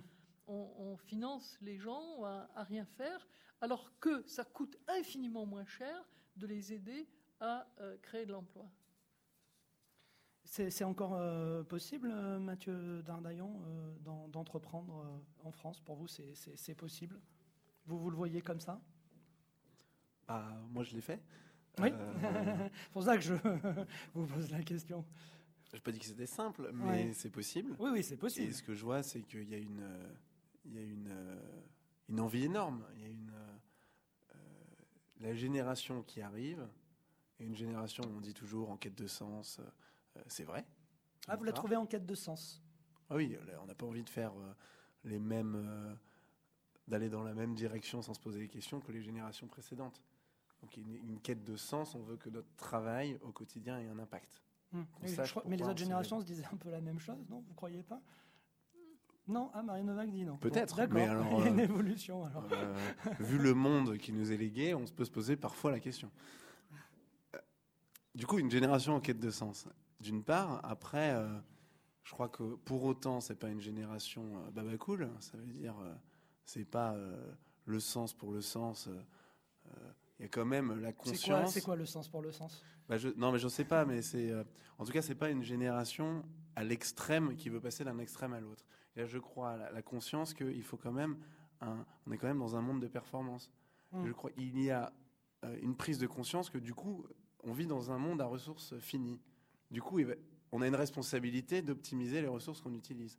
Euh, du coup, bah, de, euh, quand on produit, bah, de minimiser euh, ce qu'on utilise de la terre, de l'air, de l'eau, etc. et puis de rejeter le moins de déchets possible. Donc maximiser la performance des productions, de ce qu'on mhm. consomme, etc. Et puis, il y a une, je crois que c'est une génération profondément en quête d'indépendance, qui a envie d'être libre euh, au sens noble de, devenir entrepreneur de sa vie, de choisir euh, sa destinée, euh, de prendre sa vie en main. Et quand on fait un cocktail un peu de, de sens, de performance, d'indépendance, je crois que c'est une génération qui a profondément envie d'entreprendre. et entreprendre, je crois, avec des valeurs. Pas que entreprendre pour soi. Mmh. entreprendre avec une envie de contribuer à quelque chose de plus grand que soi. De plus grand que soi, contribuer à quelque chose de mm. plus grand que soi. Euh, Emmanuel Ludel, vous voyez la même chose, vous, du côté de, des, personnes qui ont plus euh, envie euh, d'entreprendre, entre autres dans l'entreprise solidaire, parce que vous êtes vice-président de la branche entreprise solidaire de BNP Paribas. Alors la question concerne les intrapreneurs ou concerne les entrepreneurs Les entrepreneurs, là, plutôt, oui. Mm. Alors je pense que la, la, recherche de sens, c'est quelque chose qui est, qui, qui est fondamentalement dans le fond de l'homme mais, ça apparaît beaucoup plus aujourd'hui, euh, comme le disait Mathieu, en raison de ce sentiment de finitude, hein, que nous vivons dans un monde fini, euh, dans un monde qui est totalement interconnecté, mmh. et donc euh, la, nouvelle génération est en particulier beaucoup plus sensible à ce genre de choses et refuse de faire des choses que la génération ancienne avait accepté de faire. Et vous, Emmanuel de Lunzel, quand vous avez, parce que vous l'avez dit et vous l'avez fleuré euh, en début d'émission. Hein. Vous, avez dit, hein, vous avez été bénévole euh, à l'ADI. Pourtant, vous aviez déjà une carrière euh, dans, la banque, vous étiez destiné déjà. oui, j'avais une quarantaine d'années. Oui, mais vous étiez déjà dans, une, dans, dans, dans, la banque. Le, fait d'aller dans une association comme, comme l'ADI, c'était justement pour, pour trouver du sens? C'est parce que votre, votre métier ne portait pas assez de, de sens? C'est à cause de Maria. bon, d'accord. à cause de Maria Novak, alors. Maria qui a lancé plusieurs fois euh, des, appels en disant nous avons besoin de bénévoles. Et la troisième fois, quand je l'ai entendu, je me suis dit c'est pour moi. Il a fallu trois fois quand même. il a fallu trois fois. il faut toujours toquer à la porte plusieurs fois. Non, sérieusement, j'avais euh, d'abord dans ma jeunesse eu un certain nombre d'engagements bénévoles. Euh, et puis il y a la phase on construit sa famille, donc euh, les enfants arrivent dans le foyer, on est quand même un petit peu occupé entre euh, la carrière et, les enfants. Et, à un moment donné, les enfants grandissant, euh, le fait aussi qu'il y a eu un changement géographique, parce que j'ai passé six ans en Allemagne, je suis rentré en France, bon, je me suis à nouveau réengagé dans le monde associatif, pas uniquement avec l'ADI, mais également avec d'autres associations. pourquoi? Parce que fondamentalement, il y avait ce sentiment, j'ai reçu beaucoup de choses, j'ai envie de donner. Mmh. Hein. Euh, et euh, cette envie aussi de donner quelque chose qui soit euh, en lien avec mon expertise, mon expérience, hein, et pas simplement je vais faire des soupes pour mmh. nourrir les pauvres. Hein. Utiliser ses talents, si on Utiliser ses propres, ses propres talents. Mmh. Et, et, lorsque nous avons lancé, enfin, ce qui est devenu Jacadi et ensuite BCS, Bénévolat de compétences et solidarité. Aujourd'hui, ça fait près de 800 personnes. Hein. Euh, quand on a lancé ça, au départ, on était une dizaine de personnes qui avions à peu près le même sentiment. On a quelque chose à faire hein, en tant que salarié d'une entreprise, euh, ayant une certaine connaissance de l'économie. On a quelque chose à, contribuer euh, et on est prêt à le faire quelques heures par semaine ou par mois. Et puis, je dois dire, nous y avons pris du plaisir non seulement euh, on a donné quelque chose, mais on a aussi beaucoup reçu. Euh, moi, je me rappellerai toujours les, premiers, les premières personnes que j'ai accompagnées et euh, qui m'ont appris toute la difficulté que ça représentait justement de se lancer en tant que micro-entrepreneur quand on parle et qu'on écrit difficilement le français, qu'on n'a pas fait des études supérieures, qu'on n'a pas des notions de fiscalité et de droit et qu'on n'a pas comme dans une grande entreprise, enfin on a ah, ça, les juridiques, des financiers, voilà, des juridiques, mhm. Enfin, chacun est dans son rôle et bah, le chef d'entreprise, euh, il doit à la fois être euh, le visionnaire, le gestionnaire, euh, la personne qui va faire le café quand il y a un visiteur qui arrive et en même temps il doit avoir la, la vision stratégique sur les trois prochaines années. Puis il y a son banquier ou bien l'a dit qui va lui demander des business plans. Il n'a jamais entendu parler de business plan. Qu'est-ce que c'est que ce truc-là? Enfin bon, euh, c'est un rôle extrêmement complet et auquel la plupart des salariés dans des entreprises ne sont pas, ne sont pas préparés. Mmh. Hein, ça a été pour moi un peu un choc de réaliser, eh ben, mais si j'étais à sa place, est-ce que je serais capable de le faire? Et je, je, pense que c'est beaucoup plus facile d'être intrapreneur que d'être entrepreneur, parce que quand on est intrapreneur, dans le pire des cas, ça va pas marcher, mais on va continuer à travailler pour son entreprise en étant salarié de son, entreprise. Oui, la prise de risque est minimale. On aura, le, mérite d'avoir essayé, mais euh, bon, ça n'a pas marché, c'est pas dramatique.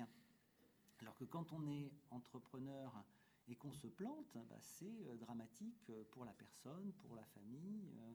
voilà, c'est une prise de risque qui est complètement différente. Euh, Maria Novak, merci Emmanuel Deluzel. Vous parliez de l'espoir économique. C'est le titre de votre, de votre dernier ouvrage. Je me disais, il y a un espoir, mais est-ce que vous avez aussi des espérances, Maria Novak? Vous parliez d'espoir économique, mais est-ce que vous aviez des espérances? Euh, Dans quel sens? Dans le sens de, Parce que quand on fait ce qu'on a fait, euh, euh, comme vous, vous étiez à, à, différents postes, et finalement vous êtes beaucoup consacré aux autres vous auriez pu faire une, carrière purement euh, économique. Je me demandais si derrière l'espoir économique, il n'y avait pas aussi une idée d'espérance dans, le fait de, vos actions? Pour ma carrière personnelle? Non, dans, dans, la vie, de dépasser le cadre professionnel par rapport à une espérance. Euh, tout, dépend ce qu'on met dans le mot espérance. Euh, dans le mot espérance, moi, personnellement, je, je mets effectivement un, une volonté d'utilité à, d'autres euh, qui se trouvent dans des situations bien pires que moi. C'est ça pour vous le, sens de, la vie d'un être humain Pour vous, le sens de votre vie? Je pense que le sens est double. Primo, je pense que les hommes sont faits pour créer. Mhm.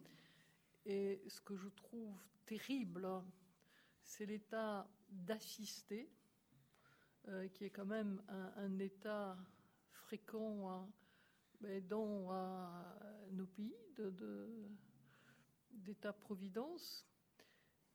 Et euh, je me souviens quand j'ai créé l'ADI, euh, j'ai vu différentes responsables d'associations hein, qui m'ont expliqué en, long et en travers que mon idée était absolument idiote parce que ces gens-là, ils n'étaient pas capables de se débrouiller tout seuls. Hmm. Et, pour moi, c'est quelque chose d'affreux de, croire que les hommes, parce qu'ils sont moins éduqués, parce qu'ils n'ont pas d'argent, sont des incapables. En, fait, j'ai toujours vu le contraire. Plus vous avez d'obstacles vers la réussite, mais plus vous êtes quelqu'un de remarquable, finalement. Euh, lorsque vous, vous arrivez à, trouver votre chemin. Donc, premier point, c'est l'homme est fait pour créer, pas pour euh, être assisté, pas pour euh, obéir. il est fait pour trouver sa propre voie. Alors, son sens même, son propre sens dans l'existence. Et, deuxièmement, il est aussi fait pour apporter un, secours aux autres, c'est sûr. Euh, Mathieu, vous, vous avez des espérances? Des espérances. J'ai bien. Il faut qu'on me comprenne bien. C'est un, mot à des, sens multiples. Donc, en, deux mots, des, espérances. Bah, la question n'est pas facile. Euh, moi, j'espère euh, que chaque être humain, à un moment de sa vie, aura la, chance de se poser la question de, du sens, du pourquoi euh, il est là, il est sur Terre, et en fait que chacun puisse ressentir, en tout cas moi c'est ce que j'ai pu ressentir, un sentiment de responsabilité. C'est-à-dire, euh, quand on a la chance bah, d'avoir été bien éduqué, d'avoir fait les bonnes formations qui nous ouvrent des portes facilement. quand on a la chance d'être dans le sérail, hein, c'est un peu ça. Ça bah, vous ouvre les portes parce que c'est la formation, l'école supérieure de commerce vous ouvre bah, les portes de grandes entreprises, par exemple. Bah derrière, quand on arrive et qu'on juste quand on, donne un, diplôme, pour certaines personnes, ah c'est bon, on a passé tous les, c'est bon, il est, il, est, fréquentable, donc on peut, euh, il passe à l'étape d'après. Euh, et donc du coup, ça ouvre des portes par rapport à d'autres mmh. qui ont peut-être plus de potentiel, plus de talent et qui n'auraient pas cette chance-là. Je ne dis pas qu'il ne faut pas travailler pour y arriver, mais que ça ouvre plein de portes. Euh, et donc quand on a cette chance-là d'avoir fait ses études, d'avoir été soutenu, quand on a euh, euh, eu la chance d'avoir peut-être des dons pour faire des, euh, des dons de la nature pour faire des choses, eh ben, je crois que j'espère que chacun puisse se, poser la question de cette responsabilité. Moi, à un moment, je me suis dit, mais il faut que je contribue à quelque chose dans mon pays. J'étais aux Philippines, je travaillais avec des Philippins qui ont eu plein d'opportunités à l'étranger et qui avaient décidé d'entreprendre aux Philippines pour les plus démunis. En Inde, un Indien, Schmidt, qui avait euh, fait ses études aux États-Unis, au Canada, qui avait toutes les opportunités du monde pour partir à l'étranger et être euh, euh, alors plein de succès sur un certain domaine et qui a, fait, qui a eu pris la décision d'entreprendre dans son pays, pour son pays en Inde. La même chose avec Bagoré au Sénégal, qui avait toutes les opportunités de travailler en France et qui travaille pour les éleveurs Peul au Sénégal. Et donc je me suis posé la question, mais moi, ma place, elle est où? Et j'ai eu la chance de faire tout ce cheminement, ce voyage initiatique, pour en fait avoir mon propre déclic et lancer ce projet en France. Mais en tout cas, euh, j'espère que chacun pourra avoir cette chance de cheminer pour trouver sa place euh, et, euh, et, au final contribuer à, sa bonne position. Parce que vous, vous disiez, vous êtes posé la question du pourquoi je suis là en fait, pourquoi je suis sur la Terre? Bah, sans me la poser d'une manière déprimante. je ne suis pas déprimant quand je dis ça. Non, bah, du coup, d'une manière, je dirais, plus proactive. Euh, c'est-à-dire, en fait. Alors, comment vous euh, la posez d'une manière proactive? Enseignez-moi, Mathieu Darnayon. non, je sais pas, mais c'est peut-être plus euh, parmi les portes qui me sont ouvertes, hum. Dans laquelle je vais me sentir le plus utile, dans laquelle je vais faire vraiment une différence, c'est-à-dire je vais être le plus performant, et dans laquelle je vais m'amuser le plus pour, pour avoir la flamme tous les jours au quotidien. Et donc c'est... la flamme de travailler ou la flamme de vivre? Bon, Les deux, là, en l'occurrence, peut-être plus travailler dans ce que j'ai dit, mais c'est les deux, c'est très lié. Mhm. Euh, et du coup, c'est de se poser la question, avant de subir les choix, euh, euh, je dirais, les autoroutes par lesquelles peuvent mener certaines formations, certaines certains parcours, certains entourages, bah, se poser la question de où on veut aller pour devenir maître, rester maître de sa destinée et, faire des vrais choix, pas des, pas des non-choix. Merci euh, Mathieu Darnaillon. oui, Emmanuel de Luzel, vous me regardez, vous dites ça. Non, je, non, je, vous en prie. je me dis que Mathieu, il a quand même une chance extraordinaire, c'est qu'il a fait sa crise de milieu de vie déjà à 25 ans. il est très très en avance par rapport à, beaucoup, parce que, bon, euh, entre 40 et 50 ans, euh, on a, enfin je l'ai vécu moi-même, hein, on se pose la question, qu'est-ce qu'on fait et quel est le sens de la vie et pourquoi je suis ici et pourquoi pas là et qu'est-ce que je peux faire pour que le monde soit meilleur. Et la chance de Mathieu, c'est qu'il s'est posé ces questions à 25 ans ou à 24 ans, euh, ou même un peu avant, et euh, qu'il a agi en conséquence. Parce que le danger, c'est euh, quand on constate que le monde est injuste, qu'il y a des inégalités, qu'il y a 10 millions de personnes par an qui meurent de faim. Enfin, moi, c'est la chose qui m'interpelle le plus 10 millions de personnes par an qui meurent de faim. Bon, une chose, c'est le constat, mais après, moi, je fais quoi? Là où je suis, quelle est ma responsabilité? On est quand même tout petit, enfin, on n'est pas euh, Bill Gates, euh, on n'est pas euh, X milliards de dollars comme ça sur la table. Qu'est-ce que moi je peux faire? Et c'est important quand on a cette crise de milieu de vie, appelons ça comme ça, quel que soit l'âge d'ailleurs où on peut l'avoir, c'est de passer du constat à l'action. Mmh en tenant compte de ses propres talents. Hein, c'est pas la peine. Si on est médecin, ben on a quelque chose à apporter dans le domaine de la santé, et si on est euh, économiste, on a aussi des choses à apporter. Donc pour vous, vous vous rejoignez tous les trois. la finalité finalement de, du, sens de, l'être humain, même du sens de la vie, c'est l'utilité à l'autre. C'est l'utilité à l'autre. Pour vous trois Non, pas Marianne Novak. pour moi, c'est les deux. C'est euh, euh, aller au bout de ses capacités, de ses talents, mmh. pourrait-on dire, euh, aider les autres aussi à aller au bout de leurs talents hein, plutôt que de, de, de, perdre toute chance de, de se développer et de, de faire ce qui, ce qui véritablement leur convient. Merci Marianne Vous avez des espérances, euh, Emmanuel Lunzel Parce que je ne vous ai pas posé la question. Euh, je, je, rejoins tout à fait Maria et Mathieu. je ne le formulerai pas mieux que ce qu'ils ont formulé. Et l'important pour pouvoir donner aux autres, c'est aussi euh, le ressourcement. Euh, est-ce qu'on peut finalement euh, être orienté vers l'autre sans, se, sans se ressourcer? Vous, vous ressourcez comment, Emmanuel Deluzet D'abord, c'est important de se ressourcer pour se donner, être orienté vers l'autre C'est important d'avoir des moments où on est face à soi-même. On est face à soi-même et non pas dans cette agitation perpétuelle du monde. Mmh. Hein, c'était Pascal qui disait le problème de l'homme, c'est de ne pas pouvoir euh, rester euh, en silence dans une chambre. Je ne sais plus exactement quelle était cette phrase, mais c'était magnifique. Et on prend un autre grand philosophe comme Descartes, bah, Descartes, il a produit tout ce qu'il a produit parce qu'il avait justement sa, capacité de se. Il appelait ça dans son poil, hein, un endroit, une, pièce chauffée. Hein. c'est la, capacité de, de, se, de, se, retirer et de prendre un petit peu de distance par rapport au monde euh, quotidien. Et vous, euh, comment ça se passe, euh, votre, euh, votre ressourcement? Et vous êtes toujours ressourcé ou il a fallu attendre la crise de la quarantaine ou de la cinquantaine? Est-ce que vous disiez que Mathieu Dardaillon avait de la chance.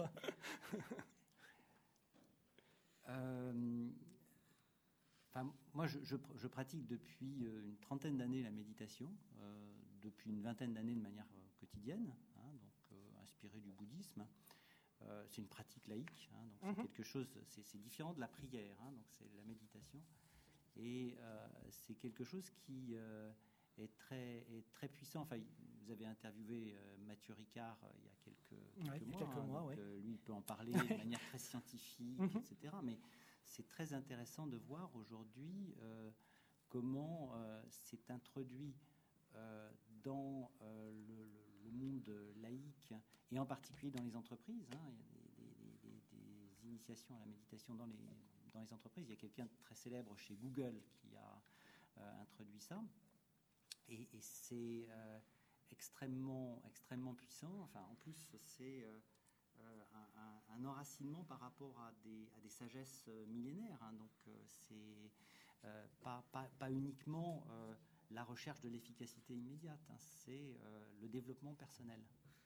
Oui, parce que pour pouvoir, c'est pour ça, comme je sais le lien entre le ressourcement personnel, si, on va être, puisque notre thématique c'était aussi la solidarité, mais au sens d'entreprendre mm. euh, plus solidaire. Et je me disais en fait que euh, c'est bien de parler aussi de tout le temps euh, d'entreprendre, mais qu'il fallait peut-être aussi puiser aussi.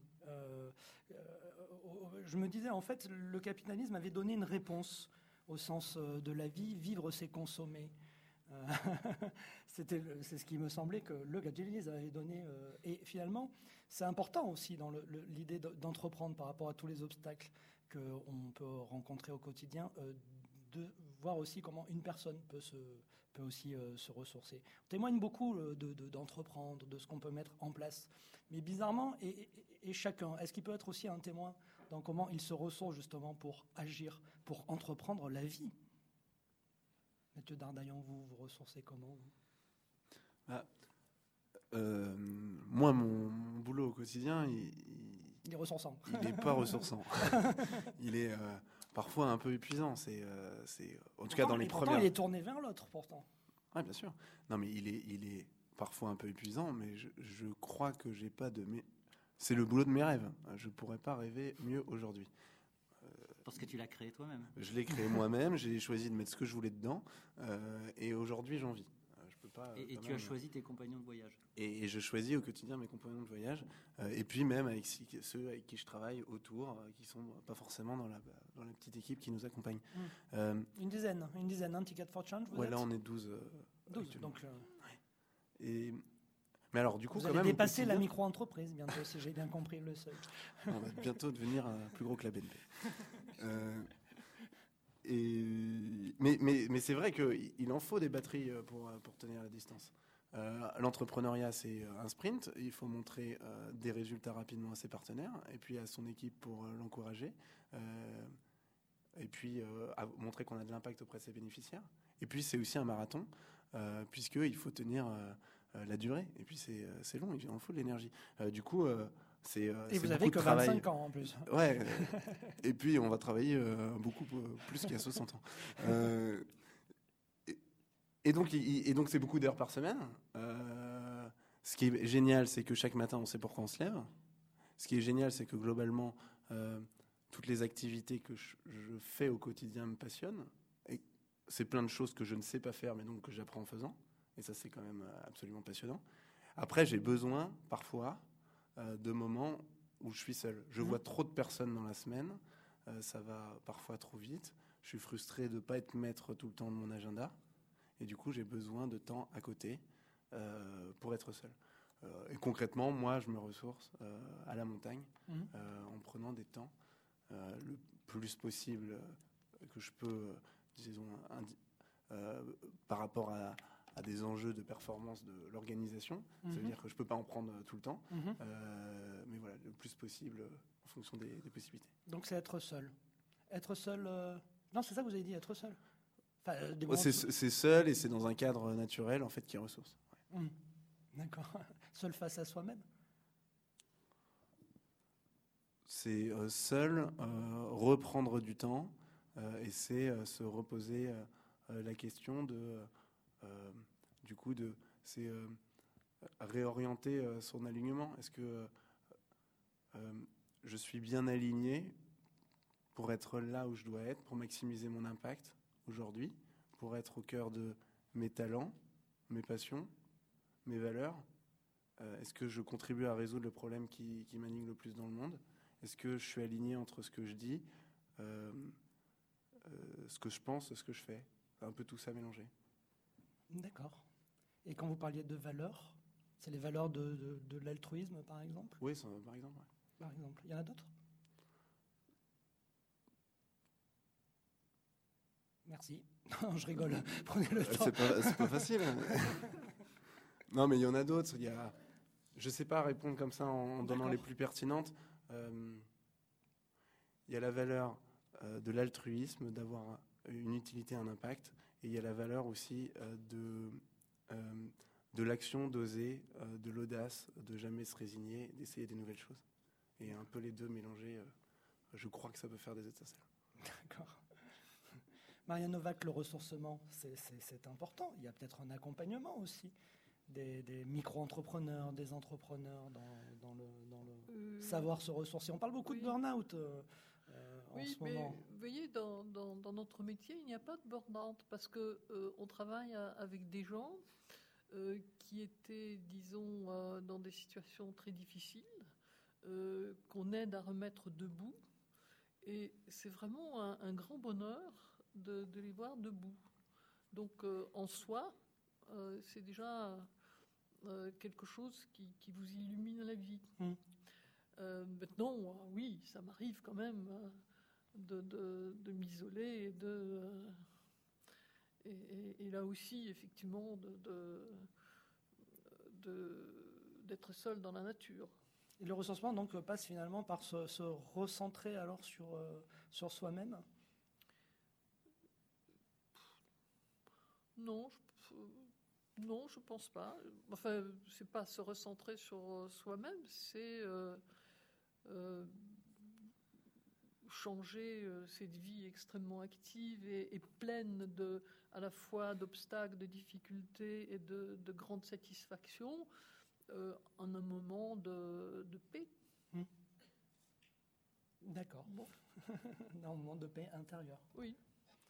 Merci Merci euh, Marianne Novak, merci euh, Emmanuel Delutzel, merci Mathieu Dardaillon d'avoir participé à Et Dieu dans tout ça au Collège des Bernardins.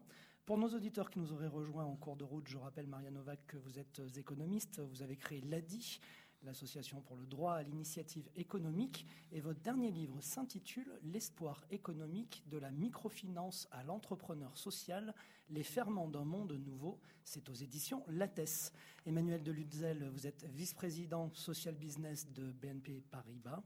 Euh, et vous avez créé l'activité microfinance internationale au sein de BNP Paribas. Euh, merci euh, Mathieu Dardaillon. Vous avez créé l'entreprise solidaire, on peut le dire comme ça. C'est une entreprise solidaire, Ticket for Change. Et vous êtes l'auteur avec Jonas Guyot du livre À la rencontre des entrepreneurs qui changent le monde et c'est édité chez Rue de l'Échiquier. Le prochain rendez-vous des dieux dans tout ça ici au Collège des Bernardins, c'est le 8 juin à 20h. Nous recevrons l'astrophysicien Tring Xuan Chuan et le biologiste Jean-Marie Pelt. Merci, bonsoir.